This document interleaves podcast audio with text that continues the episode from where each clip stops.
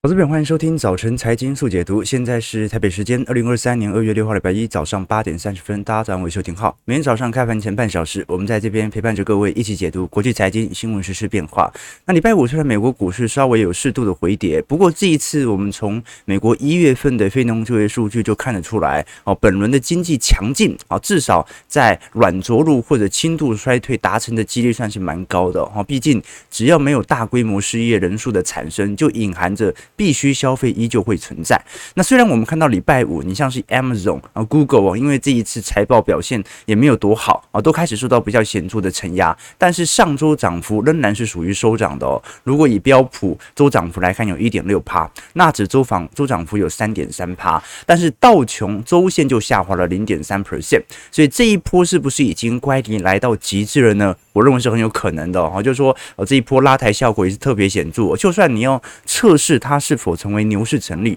都要看一下最新一波的回测底部能不能守住前方底部的低点啊，底底低嘛，啊底底高就会形成牛市的建立。所以接下来就来观察，我们从月涨幅，费半应该是。在过去几周以来表现最为亮丽的，哦费半过去一个月的股市表现涨幅有两成一，纳指涨幅有一成二。好，所以在过去一个月，老实说，美国股市、科技股是市场上资金以及吹捧效果来的最为显著的，反倒是在过去呃一个季度当中表现最为亮丽的恒生中国企业指数和恒生指数啊，涨幅大概就在一成左右。那韩国 Kospi 指数涨幅也有十点九 percent，台湾加权指数过去一个月涨幅。有九点九，再就是一些拉丁美洲，反而这一波我们看到，不管是上证还是欧洲五百指数，或者过去啊受到货币宽松效果最为显著的日经二二五指数，涨幅都开始有一点放缓的迹象在。那当然，美元的走贬是这一轮新兴市场亚洲股市开始回补的主要原因。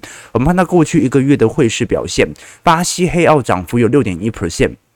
澳币涨幅五点一 percent，新台币涨幅有三点五，欧元三点二，俄罗斯卢布都涨幅有二点五，人民币也有二点三。哦，所以唯一收跌的就是美元指数的走贬。当然，回归到元月份行情的结束哦，二月份过去的历史均值表现是比一月份还要来得好的哦。我们看到，在过去二月份的平均涨幅哦，呃，中长期来看，大概啊，如果是从年增率啦，年涨幅大概十八个 percent 哦。所以啊，美国股市中长期的牛市结构哦，就要来。来看一下，元月份和二月份的确表现是不错，但是通常来到三月份，好，甚至五六五穷六绝嘛，卖压就会开始涌现，这是一个市场的惯性。老实说，去年的美国股市走势是蛮符合呃月度的惯性的哦，就算它是一个熊市格局，你看去年啊这个。三月份杀一波嘛，五五穷六绝特别明显，然后十月份那一波下杀也特别显著哦，都蛮符合月度的历史惯性的。不过这只是参考就好啊，到底有没有这种季节性的惯性，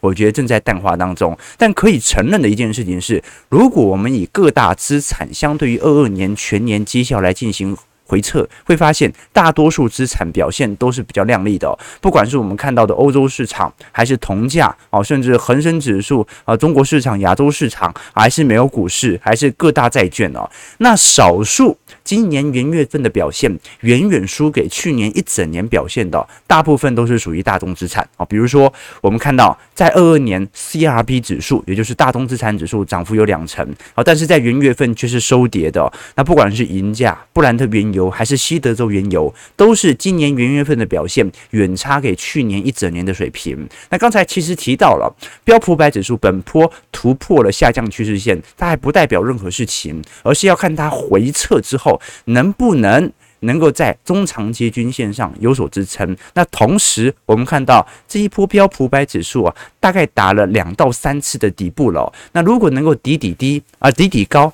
每一次的底部都比前一波的底部还来得高，那就说明呃整体牛市回归的几率就比较高。就是标普五百指数的涨幅已经高达一成九了，已经在牛市边缘了。那标普呃。台北股市的涨幅，我记得是已经到两成二还是两成三了。所以台股其实，在上周已经正式进入牛市了。那更不用讲其他科技型类股，你看费半和纳指，因为波动度比台股都还要来得大。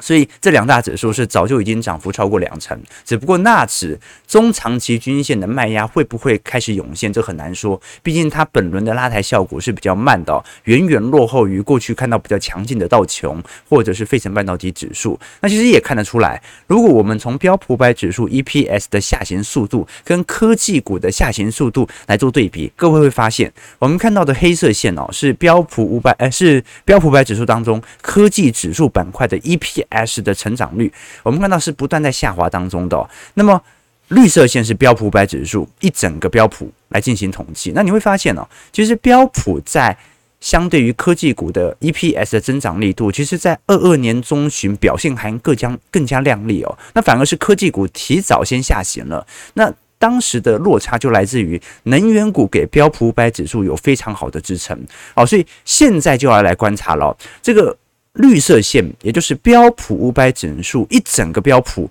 它的 EPS 的下行力度有没有可能在接下来一季度到二季度的财报开始加快？反而是软体股，因为它提前反应，反而可能有可能会提前复苏。原因是我们看到，虽然呃，各位最近看到很多的能源股的财报出炉嘛，你像雪佛龙，雪佛龙虽然二二年财报创新高，可是你看它第四季的营收获利表现。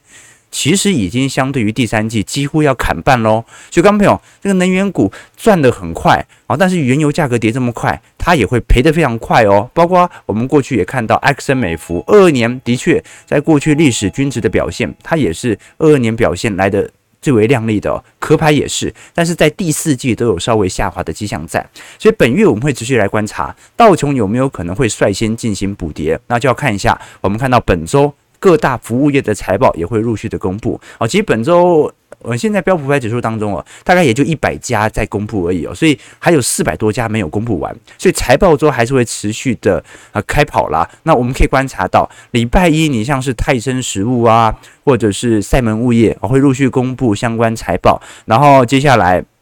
礼拜三大家比较关注的是迪士尼和 Uber 啊，那迪士尼值得观察，因为这一次。听说网飞的降价策略，而、呃、不是降价策略啊。听说网飞的这种呃停止共享的账号的策略哦，是非常有助于在各地营收的拉抬。因因为以前网飞对于这个网络账号的控管没有这么严格嘛。这一波啊、开始有显著的措施之后，哦，网飞我记得是在全球的收益哦，可能在第一季财报非常亮丽的表现。那就要看一下迪士尼哦，因为这个是处于存量竞争啦，全球的串流媒体也就这几家啊，那人流不是我抢走就是你抢走嘛。那当然希望共赢啊，但是呢，现在景气不好，所以大家一定会有所取舍，对吧？OK，那不止如此，你像是 Under Armour 或者是全球的希尔顿。集团都会陆续在本周三、本周四公布。那像是礼拜五还有本田啊，或者丰田汽车也会陆续公布财报。但值得吊诡的一件事情呢，是一月份哦，这一波的涨势是有一波是来自于美国实施库藏股的缘故。我们过去其实已经跟投资朋友提过了。你观察，其实全球的库藏股实施计划在第四季其实有蛮显著的下行哦。你看，呃，去年一整年都是熊市嘛，但是去年一二三季度，美国的库藏股金额仍然在扩增当中，一直到第四季才开开始下行。那原本我们以为啊，那可能就是本轮的下行区间，库藏股就会开始慢慢的减少，因为大家要预留更多的现金嘛。结果现在数据出来，美国元月份。一月份股票回购金额高达一千三百二十亿，这直接创了过去元月份以来的历史新高啊！好，跟这个高达呃超过十五个 percent 以上，那么连华尔街的策略分析师都无法置信。怎么可能在现在大家都在裁员进行资本准结的时刻，这些美国企业是不顾一切把手上的股票进行库藏股实施进行回购？所以，我们待会会看一下美国的一些投行财报，我都认为本轮仅仅是一波反弹，很快要进行高强度的下杀，甚至破底。那当然，我们待会会谈到底这样的利润有没有根据？但是我们可以从苹果的库藏股实施计划也看得很清楚啊。从一九九零年代以来，苹苹果几乎每年的库存股实施计划都还在创高当中，那这也造就了我们看到在外流通股数哦有非常显著的递减现象啊。那很明显嘛，实施库存股减少在外流通股数啊，股数越少，那么市值不变的情况底下，股价就会有所提升。所以不管是苹果还是全球的这些科技巨头，其实库藏股中长期不断实施，它是一个不变的方向。只是元月份大幅的实施，是不是有一些大股东蓄意要在短期内抬升股价进行出脱呢？好，这个风险是很多华尔街不断在警告的，尤其目前。大空头的呃这个称号已经渐渐的从大摩慢慢的转移到美银了，因为大摩目前对于呃二二二三年的景气展望是认为会进入轻度衰退，不会进入啊大萧条，而且也从原本的降息预期哦，慢慢变成中性预期啊，也就是要观察到时候联总会以及失业率动态的变化。但是美银是直接警告，这一次美国股市是有过度反弹的迹象，在下半年经济衰退的风险仍然非常高哦。为什么呢？我们看一下美银把今年的目标价定在多少呢？它定在四千两百块。现在已经快要达到了。那不止如此，美银认为今年美国股市是一个先蹲后跳的趋势，所以本来应该年底才碰到四千二，结果现在碰到了，那就说明还要再下杀，下杀完之后年底才会开始进行复苏，而股价再来反应。好，所以这个是美银第一个。从过去它的呃 EPS 的经验来进行推测和观察。第二点就是刚才提到的，库藏股实施金额这么高，怎么想都觉得是大股东在进行股票的出脱。那我们再从高盛来看，从高盛的看法也是一样哦。观众朋友，二零二二年标普百指数的 EPS 是二百二十四块。那我们假设今年是持平好了，基本上不太可能持平，对吧？但是如果假设今年持平二百二十四块哦，如果是从标准五百标标准的本益比来进行回推。标普大概也就四千点的位阶，所以二三年 EPS 不超越二二年的情况底下。高于四千点，基期就是过高啊！这是从标准的本益比来进行推估，除非你说现在二三年才二月份就在反映二四年的获利，要不然照理来讲，股票市场啊可能还会有一波的下杀段啊！这个是这些空头投行或者是对于比较保守性的投行所表述的一些看法。当然，我们从全球经济增长率的角度来做思考啊，其实并不如想象中的悲观。包括这一次 INF 所出炉的报告当中啊，全球会进入大幅衰退的。呃，这个国家其实不多，大部分都是进入轻度衰退，比如说英国衰退零点六个 percent，要不然就像是瑞典，好，或者我们看到智利，那其他国家，尤其是东亚市场哦，不管是中国市场、日本、韩国、台湾，好，或者是非洲市场，甚至是北美市场哦，基本上 GDP 就算没有那么高，你像是韩国一点七，但是都还在一个 percent 以上，你按照误差值的角度哦，呃。不进入深度衰退的几率是非常高的啊，所以基本上全球唯一呃应该一定会进入经济衰退的只剩下英国，而且是衰退零点六 percent，所以还在误差值范围之内啊。就连俄罗斯呃，因为去年老实说经济衰退幅度也很大，那今年进入到正成长区间也比较有可能，所以这个是值得大家来多多些留意和思考的。当然啊，今年不进入衰退是来自于欧美体系通膨有显著的下缓，但是对于新兴市场来说。其实通膨的滞后效果就比较显著哦。现在的预估是新兴市场的通膨可能会连续几个季度开始高于美国和欧元区，那这个是未来新市场有没有可能后续升息的主要关键。当然，最重要，你像是呃大摩或者是我们看到小摩过去作为多头的始作俑者哦，其实最为直观的原因就是因为非农就业市场的强劲。你看这一次一月份有够离谱，一月非农居然增加到五十一点七万人，好，这个几乎回到过。去去年六月份的表现了，观众朋友，我们原本以为非农就是随着景气下行嘛，你那个就业岗位会不断的放小、放小、放小，结果在元月份呢、啊，突然回到去年六月份的水准了、啊。它的预期本来就是十八点五万人，结果直接飙到五十一点七万，失业率甚至下滑到三点四个 percent。那我们过去跟投资朋友提过，不止。这样的一个数据正在表明经济的韧性比想象中还要来得强劲。这一次美国的一月份 ISM 非制造业指数哦，也从去年的十二月的四十九点六上升到五十五点二哦，这是非常显著的弹升。上升到五十五点二，就代表着现在美国的服务业正在进入扩张格局啊。所以你才看到拜登还特别发 Twitter 哦，说哦，这个是有史以来美国总统当中在。呃，相对的非农就业人数当中表现的最为亮丽的一任总统。好，那这个时候我们要来观察一下，因为如果是从非农就业数据哦，这一次是真的有一点太离谱，让人不禁怀疑这个数据的真实性，因为它几乎是过去每一个月度的两倍的增长额。可是与此同时，我们看到的是，你像是 Amazon、Google、微软、Salesforce 啊，都在进行大规模裁员。好，那么科技业就算裁员，它不太影响到零售业哦，也不该有这么巨额的增长吧，对吧？好，你看到啊，现在美国的裁员的状态哦，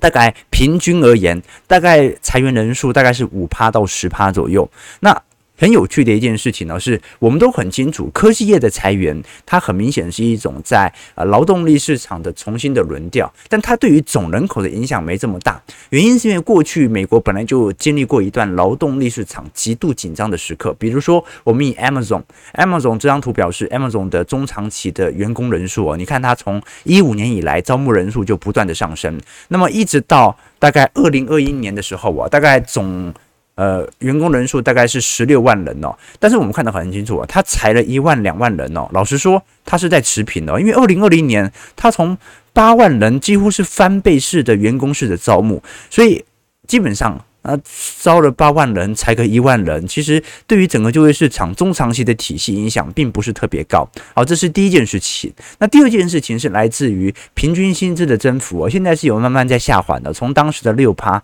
现在下滑到四点五趴左右。可是到底本轮的工资水平有没有可能具有显著下弯的时机呢？不一定。原因是因为目前如果是从年增率的 CPI 跟每小时时薪的年增率哦，中间还是有两趴左右的落差。我们看得很清楚，这个去年十二月份的 CPI 是六点四 percent，六点五。那么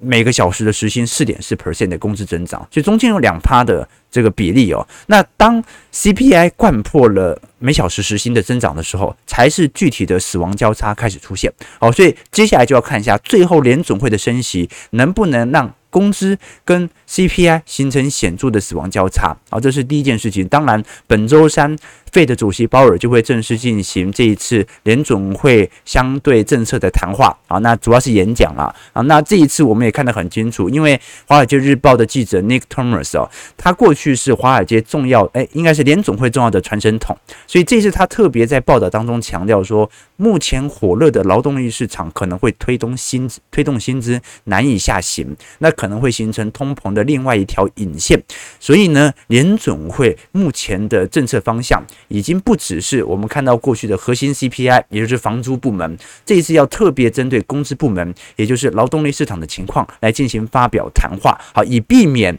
啊通膨有可能会再起的机会在。好，那这个时候我们要来聊，其实我认为非农就业数据可能其实并没有想象中表现的这么亮丽的，或者说美国实体的就业情况并没有想象中来的这么离谱哦。一个原因很简单啦。那就是首先我们要先理解哦，这个美国每个月的就业报告的调查分调查方式有分为两种，一种哦就是我们现在比较看到的就非农就业啊，或者看到薪资水平了。那另外一种是家庭调查，家庭调查是针对失业率或者劳动参与率，所以可以先确定一件事情哦，那就是我们现在看到的非农数据，它是比较直观的从。呃，这个美国的统计局直接向企业来进行询问，哎，你公司增加了多少就业岗位，然后来进行预估，所以它是真实的，就是真的有这么多工作发生。可是为什么我说容易形成误差的原因在于，非农它来自于就业岗位的增加，而不是来自于就业人数有多少。所以如果呃，一个人，我们看到 part time 的工作很多的话，比如说啊，这个正职上完，下班去送个 Uber 啊，然后去便利商店打个工啊，偶尔帮这个这个餐厅洗个碗啊，那这种他每多做一份工作，都会形成非农数据上的一个多一份工作的拉抬。那我们看得很清楚啊，这张图表示美国在各个月度 part time 工作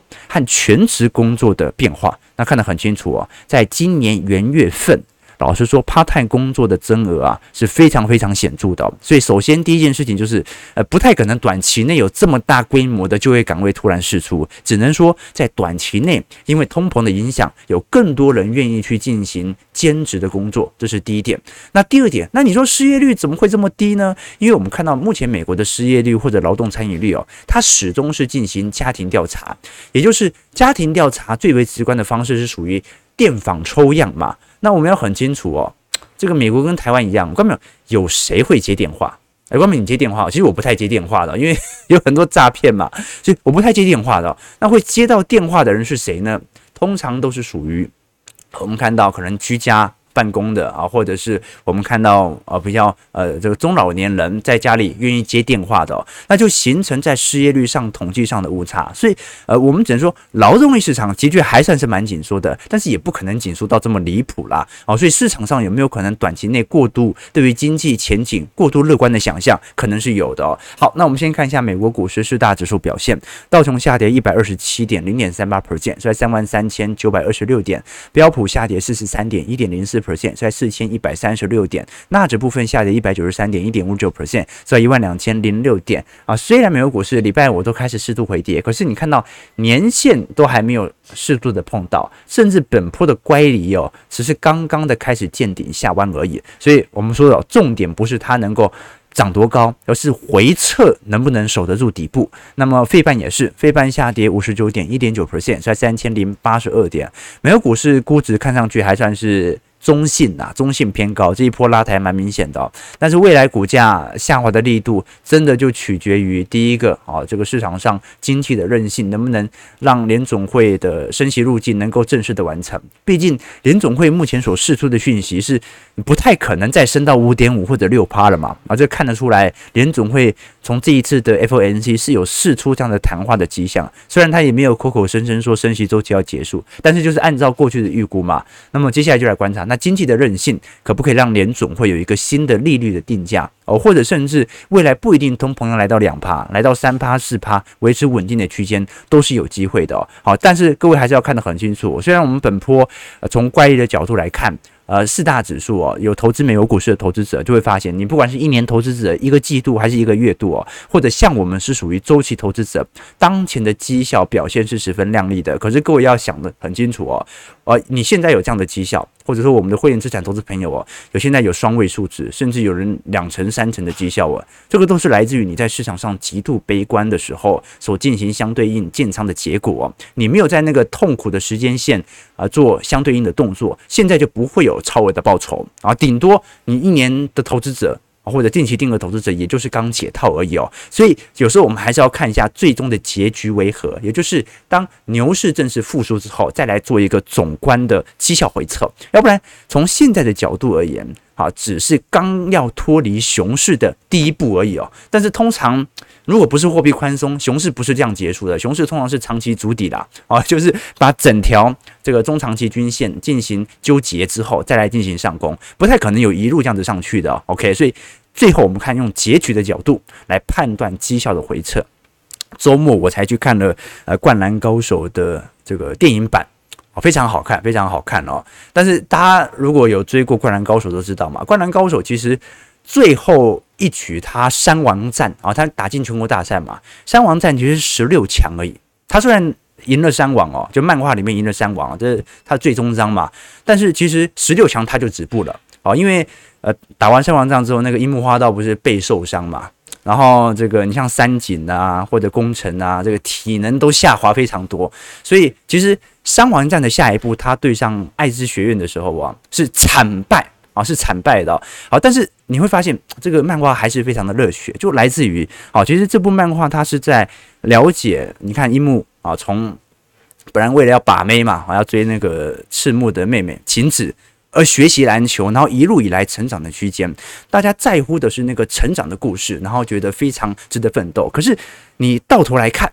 啊，这个他们有成为全球，呃，不是全球，全国冠军吗？并没有。所以从结局而言，它并没有想象中来得这么好。但是大家往往会觉得啊，哎呀，经历过这个成长的区间是很值得大家这个就是去学习、很憧憬的。好，但是最终最终跟投资一样哦，投资不能说啊，我有学习到啊这个周期投资的经验，学习到啊这个如何啊做短线交易，学习到财富的认知。就足够了，你最终还是要有足够的绩效，才能让你在财富路上能够长长久久。就好像我们过去提的杰西·里佛摩，你看李佛摩最有名的就是那本李佛摩呃作手回忆录嘛，非常有名哦。他是一九零零年左右那一阵子时间啊入股市的嘛。那你看李佛摩在年轻的时候，十八岁、二十岁哦，就赚到了当时杰森是上百亿的财富哦。那么它有多次破产，可是每一次破产，它都靠短线交易再度的呃拉起它的财富哦。可是观众朋友，我们那么憧憬李佛摩，觉得李佛摩好厉害。李佛摩的结局是什么？我们过去跟投资朋友提过嘛。李佛摩的婚姻哦，一共有三次哦，呃，有两次都是因为炒股破产而离婚。第二任的妻演，第二任的妻子是一个演员哦。那李佛摩甚至是嗜酒，花名在外，甚至呢。他有一次喝醉酒，还对自己的长子开了一枪，让自己的长子终身残废哦。那家庭的失衡，最后导致他一九三零年代他又再度的破产，而这时候破产，他就真的没有本金能够让他的资产再度发挥他的效果了。他的儿子建议他写一本书，叫做《李佛摩操盘作作手回忆录》，结果当时卖的书呢，销量比现在差非常多，卖不好。最后呢，他在一九四零年的时候，他在自己家的浴室开枪自尽。好，这个就是他的结局。关门，我们每个人聊李佛摩都觉得哇，李佛摩的投资思维多厉害，多值得我们借鉴。我们会去聊他，聊到他的结局吗？不会，我们都很憧憬灌篮高手，对不对？哦，樱木花道、流川枫好帅。我们会聊这个湘北最后的结局吗？不会，因为他到十六强而已。哦，但是呢，投资其实结局是最重要的。我们宁愿你在投资路上哦，有很多这个这个纠结啊，很痛苦啊，但是结局一定要是好的啊。那不能对投资有那种啊，我有学到一课就好。为什么？因为毕竟都是血汗钱。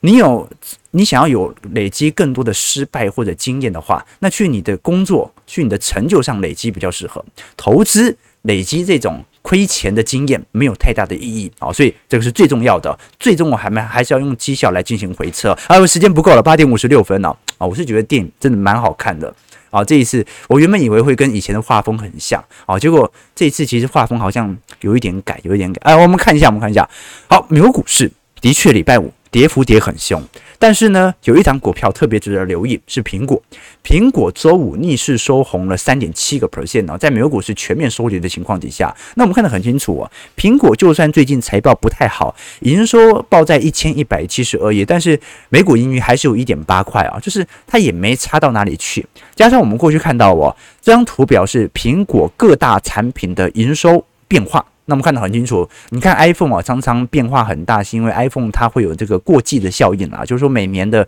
啊五月份、六月份啊，这个时候销量会稍微差一点点，因为大家要买新手机嘛，或者在等新手机推出之后，旧手机的降价效果。那我们看得很清楚，如果是从绿色线来做观察的话，就是苹果的服务营收，其实近期的这个增长力度算是蛮显著的哦，它是不管穿戴装置或者在 iPhone。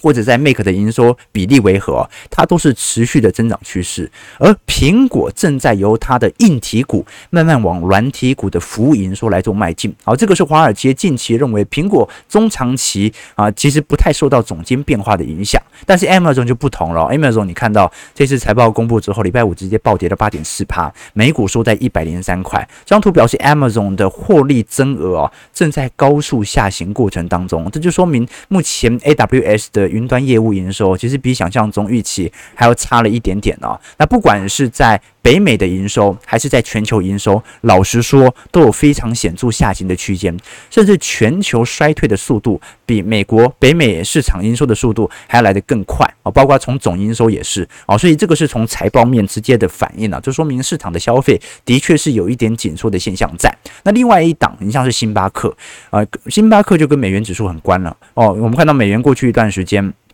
在去年前三季的时候啊，因为属于比较高强度的升值格局，一直到第四季才开始有好转的现象。可是星巴克，我们看礼拜五仍然收跌了四个 percent，就是第四季就算美元开始有所走贬，它的营收也没有增长太多。我们都很清楚，星巴克有一半以上的营收全部来自于海外市场，也就代表着汇兑的收益会直接影响到星巴克本身营收的增长规模啊。如果你赚的人民币、赚的日元不值钱，兑换为美元财报表现就会不是特别好。那我们看得很清楚啊，星巴克其实在过去一段时间，身为传产股，它的韧性很强哦。但是在礼拜五，它是一度跌破了月线。所以这一波到底有没有可能会有传产以及科技股之间的轮动，是值得观察的。过去我们提到说，光是美国的汇兑收益哦，就已经在去年第三季高达四百三十亿美元。那很清楚嘛，标普百指数。有百分之百的企业，百分之六十以上的营收都是来自于海外，而不是来自于美国国内，所以受到的影响都特别显著。那当然值得留意的是，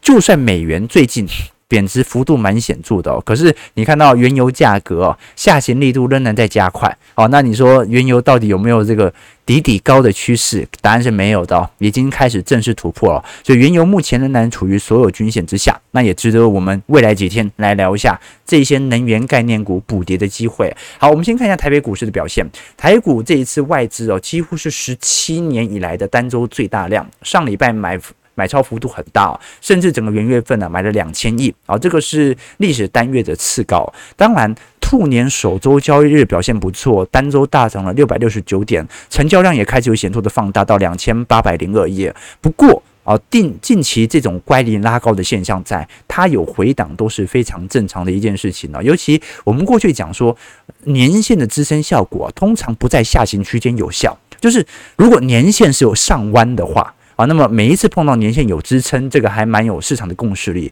但是年线在下行格局，就代表着市场的成本是越摊越低的。那这个时候，就算站上年线呢，它的支撑效果都不如在多头区间来得好。那当然，如果我们从台北股市的涨幅来看，已经算是进入牛市。我们从本波低点来做回测哦，表现最为亮丽的是港股啦，港股涨幅有四成一。不过从港股自己的绝对低点来看，涨幅超过五成了，费半涨幅大概接近三成左右。台北股市涨幅两成二，进入牛市。新加坡海峡指数。指数涨幅有一成六，韩国 Kospi 指数涨幅有十个 percent，纳指九个 percent，上证八个 percent，标普七个 percent。那么日日经二五指数大概算是呃，就是这个不涨不跌了哈。但是我们看得很清楚，各大指数的低绝对低点出现的时间线其实不太一样。至少从台北股市层面，已经算是进入了牛市。那外资的买超仍然持续在多方氛围，只不过我们看到现在外资大部分还是进行中大型成分股来进行回补，所以如果外资接下来停止进行回补，就是属于中小型轮动的格局当中。那么小台部分就是已经连续三天看空了，我们就看这一波到底小台能够在逢高放空可以空多久了。九点零一分，我们今天就稍微梳理一下整体国际股市的概况以及稍微数据的回测。其实看到台北股市当前的表现哦。是真的有一点呃市场资金回笼的感觉哦，因为量能真的是在放大，但是你也看很清楚，呃，散户对于这种中大型股的追加意愿不是特别高，所以短期内还是看一下，不管是贵买还是中小型股的变化。我们看加权指数，我今天回跌一百三十二点，量能还是蛮明显的，有两千五百亿，收在一万五千四百七十九点。我们看一下投资朋友的几个提问，没错，买什么都割来割去啊，不如不买，对不对？OK，这个白萝卜说灌篮高手啊。这个篮球贯穿我国中到大学毕业的生活，OK。灌篮高手是我国小看的啊，国小看到国中高中，OK 啊。这个我看的那场灌篮高手，意外有一半的人是大学生，然后高中生的左右啊，OK 啊，真的吗？啊，这这么年轻会看吗？卡通我只看汪汪队，汪汪队是什么？OK，这个年轻人不是都看什么佩奇？哎，大家有没有震惊一点的问题？OK，有没有震惊问题？哦，小编是正妹，没错，小编是正妹，OK，OK。啊，小编这个啊，嗯，那么小编几岁？小编当然十八岁啊，对不对？啊，我们直播二十年以后，小编还是十八岁，不会变的哈。OK，这个散户的宿命就是被割啊，许多产业链以及其他公司去美国设备化，美国的失业率怎么可能会有拉抬呢？这倒是真的啦，这个就业市场啊，真的是很吊诡的一件事情啊。就算我对于劳动力市场哦，是属于乐观以及紧缩的预期居多，也无法想象非农可以来到五十万人，对不对？有点太离谱，对吧？OK，轻原油上周五杀太大了，这说明能源股再不跌，那就真的有点神奇了，对吧？OK，好，这些接电话的应该有族群性啊，拜登派的嘛？OK 了，啊，九点零三分，我们今天就稍微聊一下国际股市资金。之间的一些脉动啦，其实宏观整个美国市场的表现呢，经济面是的确有开始有软着陆或者进入轻度衰退的迹象开始存在。可是如果是从 EPS 的下行面，其实还在加快当中哦哦，你看这些美国股市在过去两周所公布的财报，完全没有任何真正好转的迹象在啊，所以呃，你真正要好转呢，只能看那些比较领先的产业，比如说台积电，然后本身在先进制程，它本身销库存的速度那。如果它库存能够好转，那可能在二三季到时候啊，成熟制成或者费半其他概念股可能周转天数都会有下滑的迹象在，就值得大家来多做一些留意了。早上九点零四分，如果喜欢我们节目，记得帮我们订阅、按赞、加分享。那我们就明天早上八点半，早晨财经速解读再相见。祝各位投资朋友看盘顺利，操盘愉快。